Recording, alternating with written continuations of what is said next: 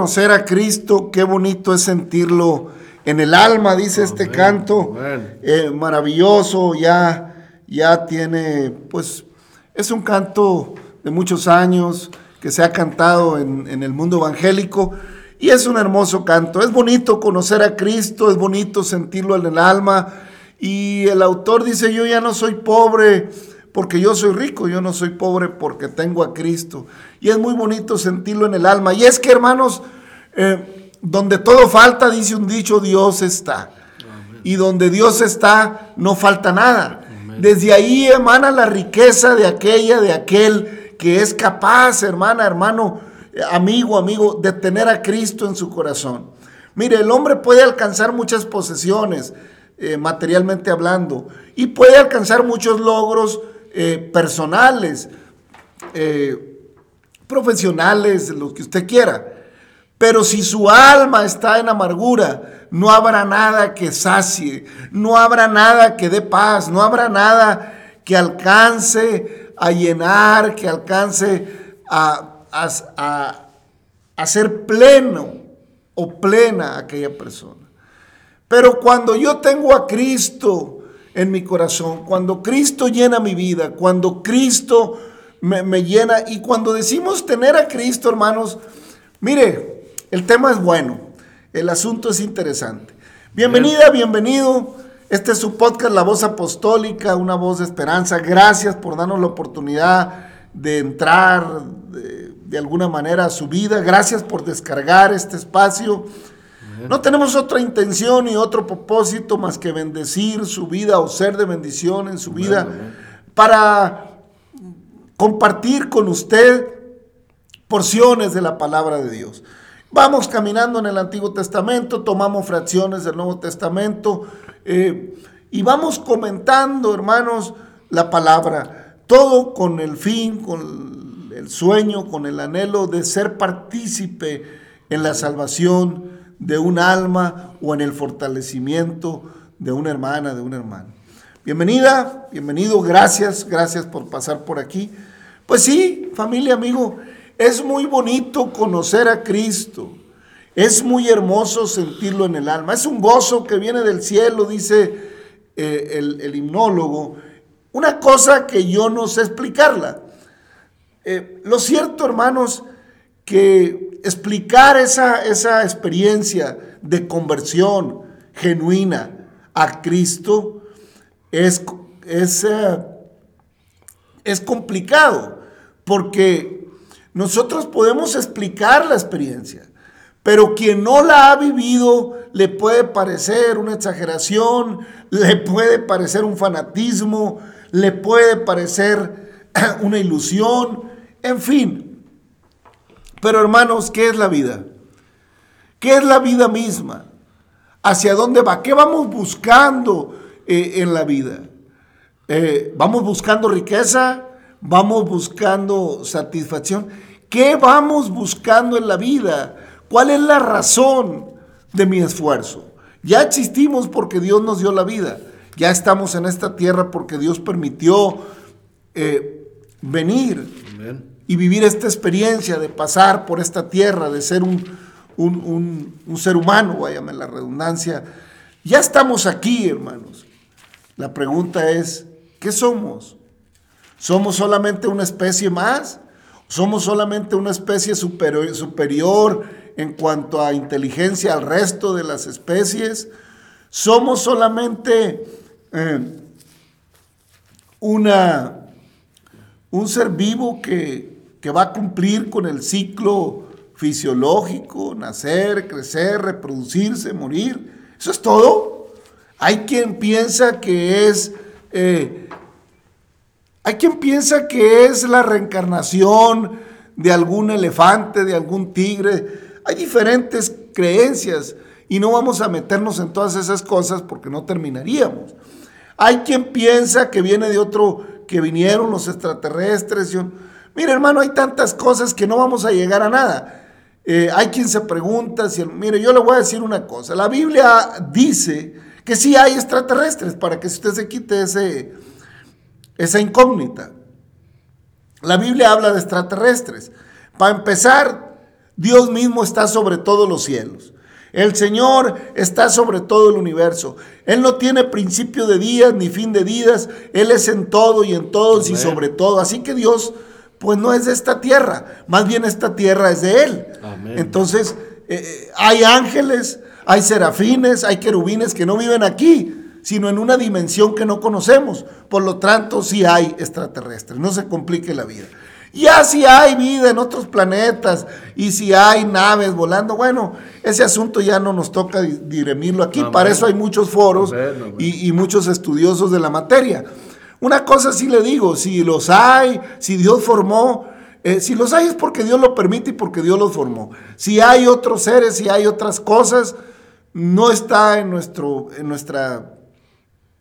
No vamos a llegar a nada eh, tratando de dirimir esas cosas.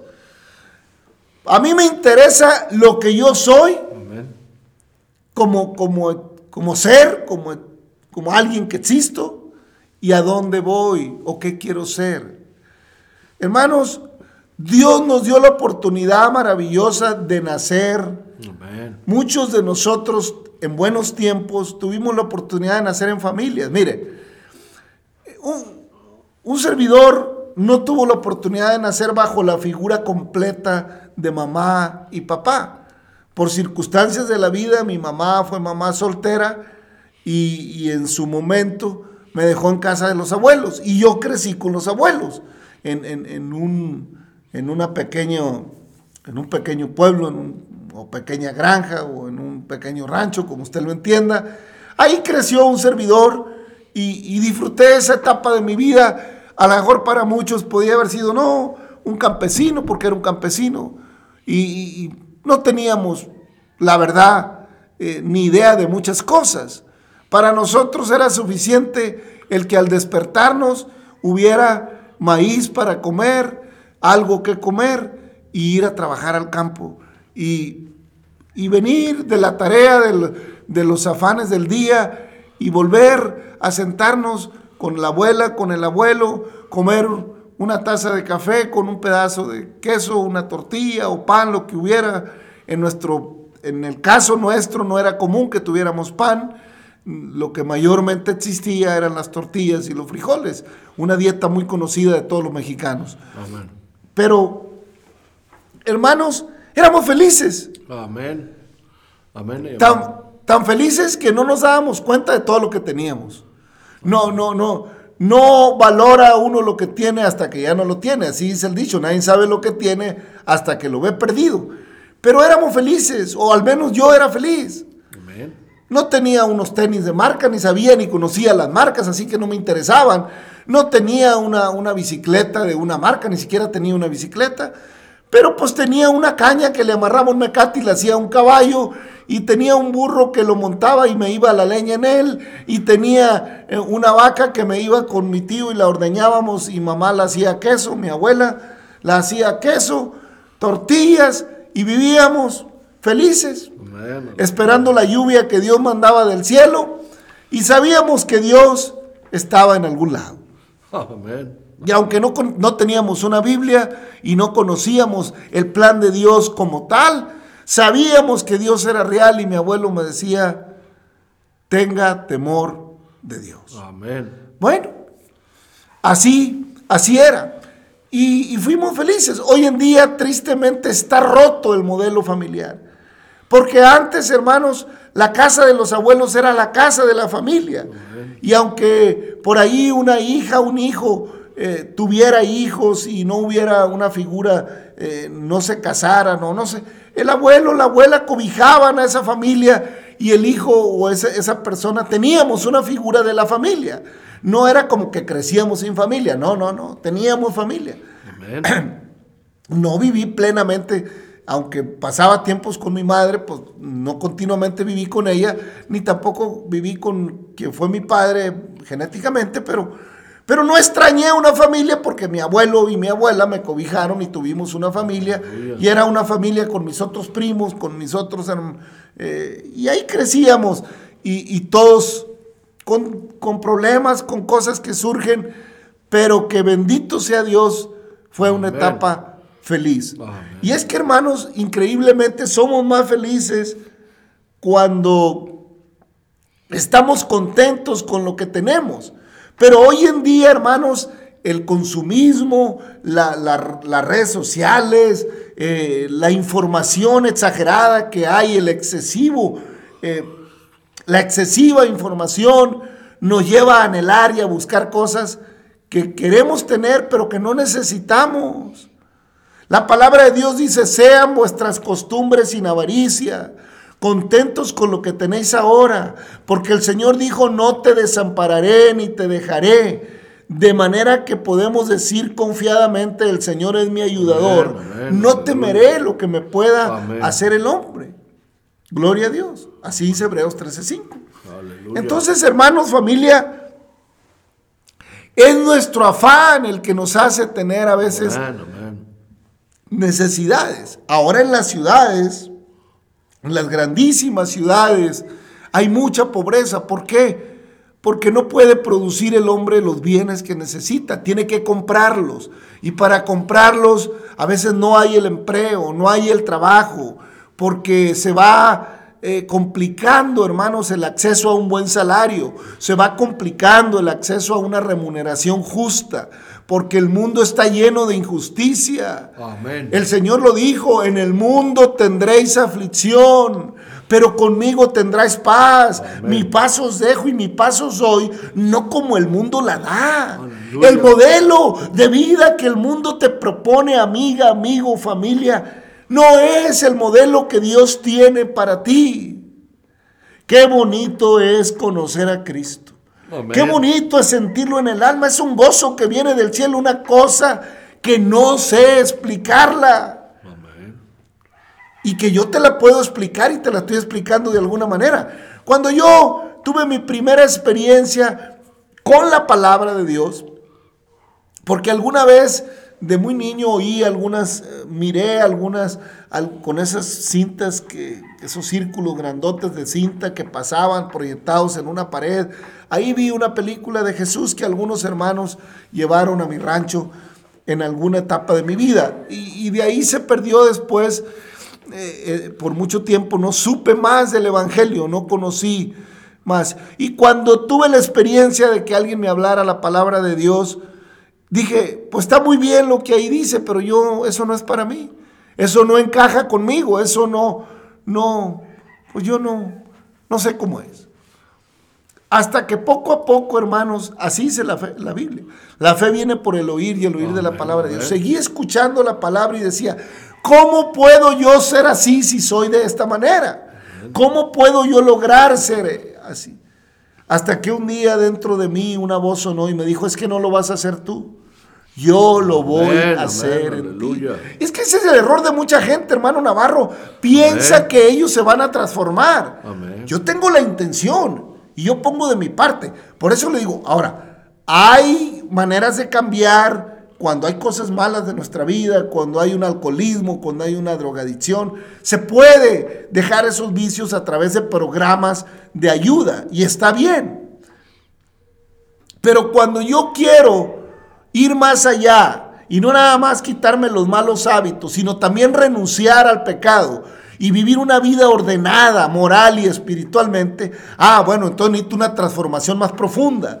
Necesito una transformación que no basta con un programa de doble A. Necesito una transformación que no basta con un programa en contra de las adicciones. Necesito una transformación que no basta con irme a, una, a un retiro en un, en un lugar, en un, no sé cómo le llaman ahora, esos lugares donde rehabilitan a las personas. Eh, en fin, ese tipo de programas funcionan hasta cierto punto. Pero ya para ser transformados en nuestro interior y, y- y definitivamente renunciar a, los usos y costumbres del pecado que me llevan a enemistad con mi familia, que me llevan a enemistad con mi esposa, con mis hijas, con mis hijos, con mi vecino, con mi vecina, que me causan un problema interno, una amargura del alma, ahí necesito que venga Cristo. Aquel que vino a buscar y a salvar lo que se había perdido. Aquel que declaró arrepentidos y convertidos, hijos de los hombres. Aquel que declaró, yo vengo para que tengan vida y vida en abundancia. El que a mí viene, yo no lo echo fuera. Ahí es donde yo necesito que ese ser superior, que ese Dios todopoderoso, que se humanó eh, eh, en ese Mesías precioso, que vino al mundo para quitar el pecado del mundo, yo necesito que esa presencia entre a mi corazón, me transforme y me haga sentir algo que no puedo explicar, pero que cambia mi vida y que me hace entender eh, la vida de mi prójimo, mi propia vida, que me hace comprender y que me hace tolerar. Porque cuando estamos en la carne, tenemos la chispa muy corta y toleramos muy poquito. Me llevo bien con los que me hacen bien y jajaja con el que me hace bien y el que me da, que ah, qué felicidad. Pero en cuanto me la voltean tantito, ya estoy de uñas, hermano. Santo. Paz de Cristo, hermano Navarro, ¿cómo ve el asunto? Amén, hermano. No, pues es que así es, hermano. Lo que pasa, bueno, yo lo veo de esta manera, hermano. Realmente, pues cada uno tenemos cosas, este, maravillosas que contar de cómo fue nuestra, pues nuestra transformación en el Señor, ¿verdad? Pues yo, yo pienso, hermano, que son dos maneras de felicidad la que busca el hombre, ¿verdad? La de la carne y, la espiritual casi no la buscamos. Entonces, ¿por qué? Porque pues la carne no se sacia, ¿verdad? Lo hemos dicho en otros segmentos, pero yo pienso, hermano, que si nosotros nos ponemos a valorar, a ver realmente este, el plan de Dios que tiene para con nosotros, porque Dios tiene un plan para usted, un propósito para todo el ser humano, o sea, Él es multiforme, su gracia es multiforme. O sea, y no piense que Dios va a ser igual con usted como con otro. No, no, no, no, Él, es multiforme, o sea, si usted va a la palabra se va a dar cuenta que en ningún momento el Señor repitió una, acción eh, en los apóstoles, en los profetas. Él conoce perfectamente bien, perfectamente bien lo que hay dentro de usted y de mí. ¿Por qué? Pues porque Él nos hizo, dice el salmista, y no nosotros nosotros mismos. Lo que pasa es que el hombre se preocupa más, hermano, por la felicidad que el mundo da. Y allí es donde está la falla. ¿Por qué? Ah, pues porque es ficticia, porque es pasajera. Pero la eterna es la que no buscamos. Y si la buscamos, como dijo el hermano, pensamos que no es para nosotros. No, yo no puedo. No, eso no es para mí. Pero porque usted no le pide a Dios de todo corazón, de todo corazón, que esa vida que Dios le presta, que nos presta, debe ser transformada. Sacudirse todo lo que el mundo oh, nos ha metido, nos ha dado. el mundo, el mundo da cosas, pero cobra. Así es que mire, hermano, querido persona, si usted busca la felicidad en Cristo Jesús, ahí, ahí, le va a ir bien. Amén, hermano, porque en Cristo somos más que vencedores. Mire, Saqueo, aquel personaje que aparece en el Evangelio de San Juan, ah, eh, está ahí tratando de ver eh, a, la hora que va pasando el Mesías, a la hora que va pasando Cristo, está tratando de, mirarlo. Dice que habiendo entrado Jesús en Jericó, iba pasando por la ciudad y sucedió que un varón llamado Saqueo, que era jefe de los publicanos y rico, procuraba ver quién era Jesús, pero no podía a causa de la multitud, pues era pequeño de estatura. Y corriendo delante subió a un árbol sicomoro para verle, porque había de pasar por ahí. Cuando Jesús llegó a aquel lugar, mirando hacia arriba, le vio y le dijo, Saqueo, date prisa, desciende, porque hoy es necesario que yo pose en tu casa. Entonces él descendió a prisa y recibió gozoso. Al ver esto, todos murmuraban diciendo que había entrado a posar con un hombre pecador. Entonces Saqueo, puesto en pie, dijo al Señor, He aquí, Señor, la mitad de mis bienes doy a los pobres y si algo he defraudado, si alguno he defraudado algo, en algo he defraudado alguno, se lo devolveré cuadruplicado. Jesús le dijo, hoy ha venido la salvación a esta casa, por cuanto él también es hijo de Abraham, porque el Hijo del Hombre vino a buscar y a salvar lo que se había perdido. Ahí está, hermanos, lo que le estamos diciendo. Ahí está lo que estamos hablando. Saqueo, hermanos, eh, pues era un recaudador para el sistema, para el imperio romano. Era un publicano, un recaudador de impuestos. Y hermano, muy mal visto de parte de, sus compatriotas judíos, eh, porque lo consideraban enemigo, por, traidor. Pero en fin, era un trabajo que se tenía y y hermanos, la, conversación de Saqueo con el Señor nos deja ver que en medio de todo, Saqueo era una persona que le gustaban las cosas bien. En medio de todas sus fallas o lo que pudiera ser, le gustaban las cosas bien hechas. Porque le dice, si alguno le debo algo o lo he defraudado en algo, se lo devuelvo cuadruplicado. Y dijo, He aquí, Señor, la mitad de mis bienes doy a los pobres. O sea, de entrada se despojó del 50% de lo que poseía. O sea, si, si mis... O sea, de tal manera conmovió Dios el corazón de Jacob, le dio un, perdón, de, saqueo, le dio un gozo a saqueo, que pudo deshacerse de la mitad de sus bienes inmediatamente.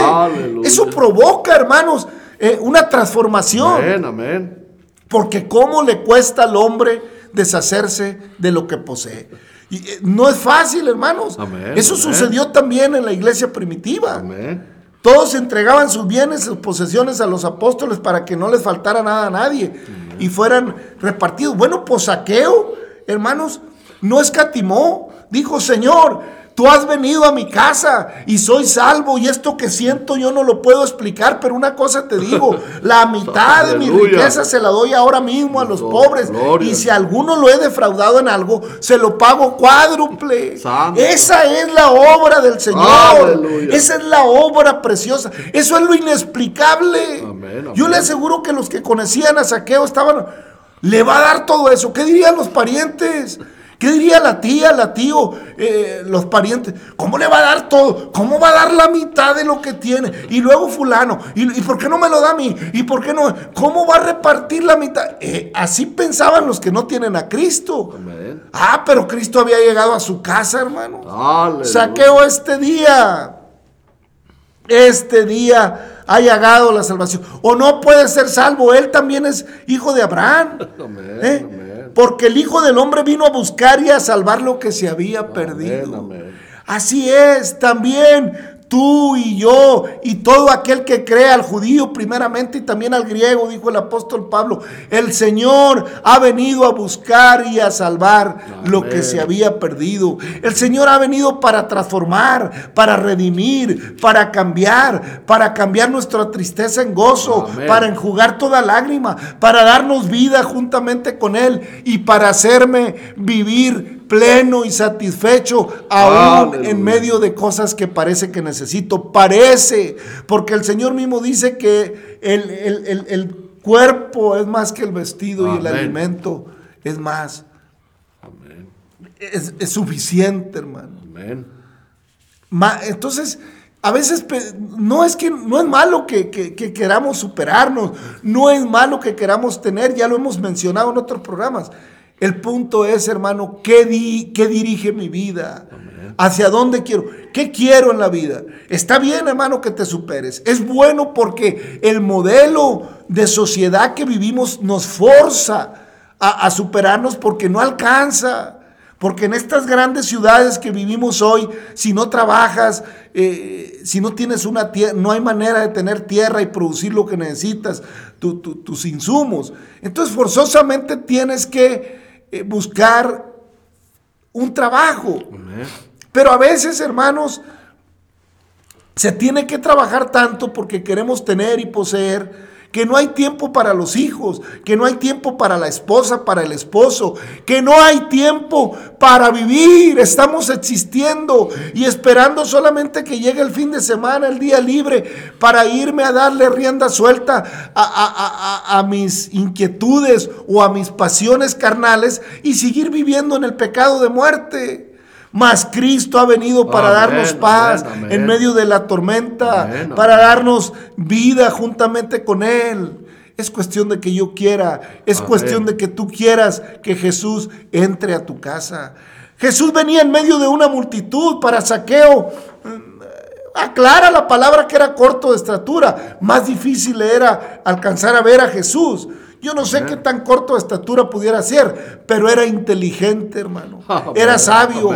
Corto de estatura, pero de gran inteligencia, porque dijo, bueno, al menos me subo al sicomoro, aunque me espine, pero necesito ver a Jesús. Necesito tener, y al cruzar la mirada a Jesús con saqueo, saqueo sintió eh, esa mirada y Jesús le dijo, baja de ahí, saqueo, porque es necesario que yo pose en tu casa. Aleluya. desciende, desciende, le dijo Saqueo, date prisa. Es que, es que hay que darse prisa cuando Dios nos llama, hermano. Amén, amén. Date prisa. Desciende porque hoy es necesario que pose yo en tu casa. Es necesario que Cristo pose en tu casa, mi amigo, mi amiga. Es necesario, necesitas darte prisa porque los días son malos y el mañana es incierto. Hermano Navarro, ¿cómo la ve? Amén, hermano. No, pues es que así es, hermano. Ahí está la muestra, ¿verdad? En su palabra que el Señor no hace acepción de personas. Él conoce el corazón perfectamente bien. Él sabía que Saqueo tiene un corazón dispuesto, ¿verdad? ¿Qué faltaba? Ah, pues que dejemos que Cristo pase para, para con nuestra casa, que esté en nosotros. Sí, oímos y decimos, ¿no? Pues Cristo, no, sí. Pero en la realidad, en nuestro corazón no está. Así, así pasa con mucha gente. No, pues yo ya tengo mucho en eso y no, no, no siento nada, ¿no? Estoy igual. Pues porque no le hemos abierto realmente las puertas de nuestra casa. Pero el día que le abremos las puertas, ahí se transforma todo. Amén, hermano. Es que mire, es una situación repetitiva. Venimos hablando eh, en números del pueblo de Israel, la situación tan terrible que orilló a Moisés a, una actitud. Se descuidó un poquito Moisés, se, desesperó con el pueblo y, y, se equivocó en la orden que Dios le dio. Dios le, di, le dijo que hablara a la peña para que de ahí saliera agua. Pero Moisés le lanza un arengo al pueblo de Israel que lo tenía cansado con sus exigencias porque querían agua, querían carne, querían uvas, querían higos, querían todo en medio del desierto. ¿Cuándo? ¿Cuándo? Bueno, ya Dios les había dado en, los episodios anteriores en los capítulos anteriores de número, pues los llenó de carne hasta que se hastiaron, la echaron por las narices, hermano de godorniz, de la mejor carne, se las trajo. Pero ahora querían, aquí, allá teníamos, aquí no hay ni higos, aquí no hay ni esto, y no tenemos agua. Y acababa de morir María. Entonces, eh, Moisés estaba en una situación difícil, hermanos. Él interiormente se sentía. Entonces actúa en el capítulo 20, hasta el versículo 13.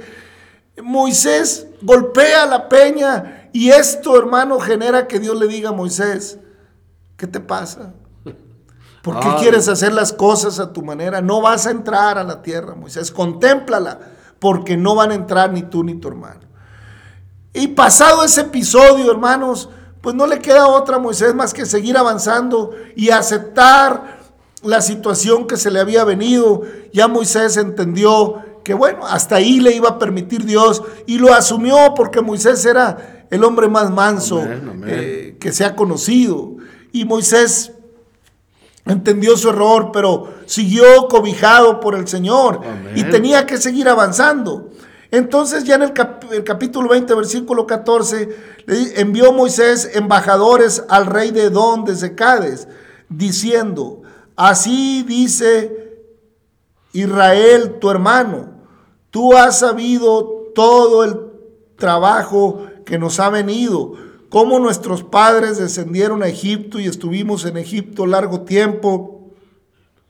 Y los egipcios nos maltrataron y nuestros padres y, a nuestros padres. Y, y, clamamos a Jehová, el cual oyó nuestra voz y envió un ángel y nos sacó de Egipto. Y aquí estamos en Cádiz, ciudad eh, cercana a tus fronteras. Te rogamos eh, que pasemos por tu tierra.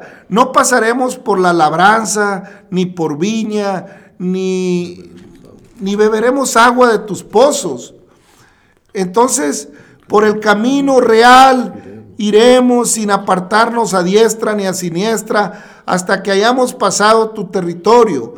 Edón le respondió, no pasarás por mi país, de otra manera saldré contra ti armado.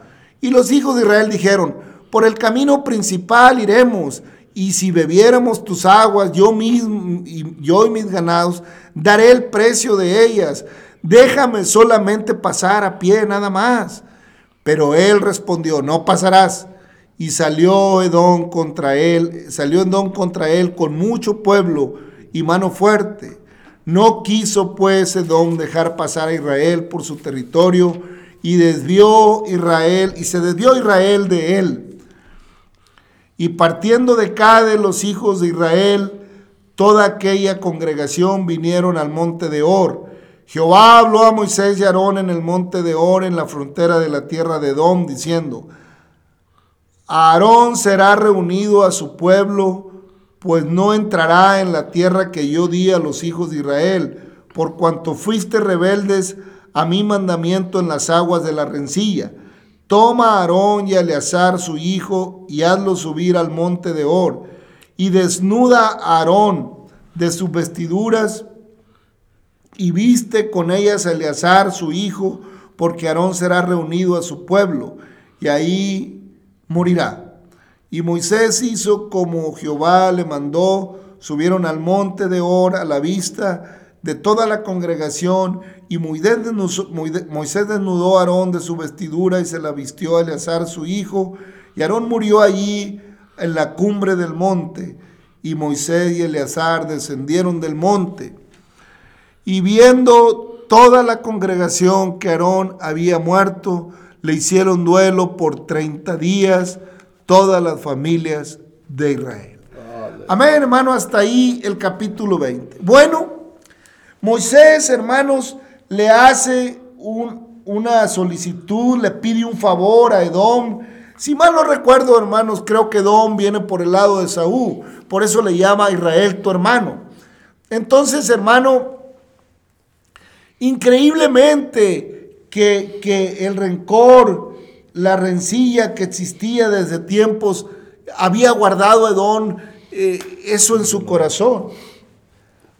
Había guardado Edón en su corazón la historia que tal vez había escuchado de, su abuelo Esaú. Si mal no recuerdo por ahí, por ahí va el, asunto, hermano. Pero Edón guardó en su corazón amargura. Edón guardó en su corazón rencor cuando habían pasado ya más de 400 o, 500, o casi 500 años, hermanos, de aquella, de aquella historia. Guardó Edón rencor que no le pertenecía, hermanos, porque Saúl y Jacob habían terminado en buenos términos, habían quedado, se habían perdonado. Pero a veces las rencillas de familia, hermanos, se perdonan los, los directamente implicados y allá la parentela va agarrando esas rencillas y las va manteniendo. ¿Por qué? Porque no está Dios en su corazón. Porque no hay paz. Porque aunque tienen todo, tenía todo Edom. Tenía pozos, agua, tierras, tenía un reino. Era el reino de Edom, pero, pero no permitió que sus parientes pasaran hacia la tierra. Se volvió su enemigo. Y más adelante en la palabra de Dios veremos qué consecuencias ha tenido hasta ahora esta actitud de Edom. No dejó pasar a Israel. ¿Qué pensó? Que no iba a llegar a Israel a donde iba. Si el que lo había sacado de Egipto se lo dijo, un ángel de Jehová vino y nos libró. No, no peleó Edom contra Israel, sino contra Jehová. Amén. Qué delicado es a veces, hermanos, contraponernos a lo que Dios tiene estipulado en su palabra. Amén. Pero ahora, hermanos, le está diciendo el Señor a Moisés, Tampoco Aarón va a entrar. Sube al monte de Or y pasa las vestiduras sacerdotales a Eleazar su hijo, porque él ahí va a morir, porque su tiempo se ha cumplido y no pasará. Y hermanos, lloraron a Aarón, el pueblo hicieron luto por 30 días, porque hermanos, tristemente eh, para Aarón había terminado su tiempo aunque ciertamente iba a reposar en, el seno de Abraham, esperar la redención preciosa, porque así dice Hebreos, que todos aquellos no alcanzaron lo prometido proveyendo Dios alguna cosa mejor para nosotros, para que no fuesen ellos perfeccionados aparte de nosotros. Todo tiene su tiempo, hermano. No vaya a ser, hermanos, que teniendo un tiempo nosotros para alcanzar la gracia y la misericordia de Dios, se nos acabe y no la alcancemos a causa de nuestra rebeldía. Aarón ciertamente y Moisés y el pueblo tenían la promesa de, llegar a una tierra nueva que fluía y leche y miel. Pero todos los que habían renegado del camino y de las obras que Dios había hecho con ellos, arriba de 20 años, no iban a entrar, hermanos. Ya se estaba cumpliendo el tiempo, ya tenían los 40 años divagando en el desierto, ya estaban muy cerca de llegar por eso ya Aarón partía, hermano. Había partido María, ahora se iba Aarón. Y faltaba muy poco para que Moisés también se fuera a la presencia del Señor. Pero en medio de todo, tenían la promesa, hermano, de Dios, de que reposarían en paz. Pero la rebeldía, hermano, nos enemista con Dios. La rebeldía nos impide alcanzar bendiciones que Dios tiene preparadas para los que le aman. Dios te ama. Amén. Así como amó a Saqueo y le dijo, ¿no es él también hijo de Abraham? ¿No somos todas las naciones bendecidos en Abraham? Amén, En Abraham serán benditas todas las naciones de la tierra. Dios tiene bendición para ti, mi amigo, mi amiga, a través de su palabra. No deseches la propuesta que Él te hace. Venid pronto, dice la palabra Amén. y estemos a cuenta, hermano Navarro. Amén, hermano, pues así es, ¿verdad? No deje que le estorbe, hermano, amigo. No deje que le estorbe nada para llegar hasta, la, hasta el final. Porque estorbos hay muchos, ¿verdad? Pero recuerde que si usted lo, lleva a Cristo, lo lleva en sus manos, lo abraza, lo tiene, no se suelte, o sea, deje que la... Mire, ¿sabe cuál es el final de toda la película? De todo esto, que la iglesia va a triunfar. Todo el que cree, todo le es posible al que cree. Así es que si dejamos que Cristo nos lleve hasta el final, le, le aseguro que vamos a tener una vida espléndida allá con Él. Así es la promesa. Amén. Así como Edom le estorbó a Israel para que no llegara más eh, a, a su tierra prometida. Así, hermano, muchas cosas quieren estorbar tu vida para que no alcances las promesas que Dios tiene en su palabra. Pero si estás descargando este podcast, gracias. Aprovecha. Vea la palabra de Dios y haz tuya las promesas que hay ahí y deja que Cristo transforme tu corazón. No te la creas de todas esas filosofías que te prometen y te dicen que va a ser. Mira, si Jehová no edifica la casa es en vano. Israel trató de muchas maneras de, de- de no hacer caso porque ah, Dios le había probado su fidelidad de muchas maneras y el pueblo seguía empecinado en Egipto, en aquello, que allá estábamos mejor y que allá teníamos esto. No te engañes en tu corazón. Está bien que tengas planes, está bien que tengas sueños, está bien que ambiciones cosas, pero es mejor que el Señor more en tu casa Amén. como lo hizo con Saqueo, Amén. porque si dejas que Jehová entre a tu casa, no vas a necesitar de tanto Amén. Sino de la paz preciosa que Cristo da. Familia, amigo, Dios le bendiga. Gracias por su atención. Eh, Este es su podcast, La Voz Apostólica. Anhelamos que Dios sea en su vida, sea en su corazón y le permita abrazar todas sus promesas. amén. Padre, te damos gracias, Gracias, por esta palabra, Señor, por este Cristo tiempo. Abraza y bendice a cada amigo, amigo, más hermano, hermano que descarga este este podcast, Bendice a tu pueblo de Israel, a tu iglesia. Ten misericordia de la humanidad. Gracias, Señor. Permite que tu palabra haya cabida en el corazón de millares y millares, Padre eterno. En el nombre de Jesucristo. Familia, amigo, Dios le bendiga. Hasta mañana.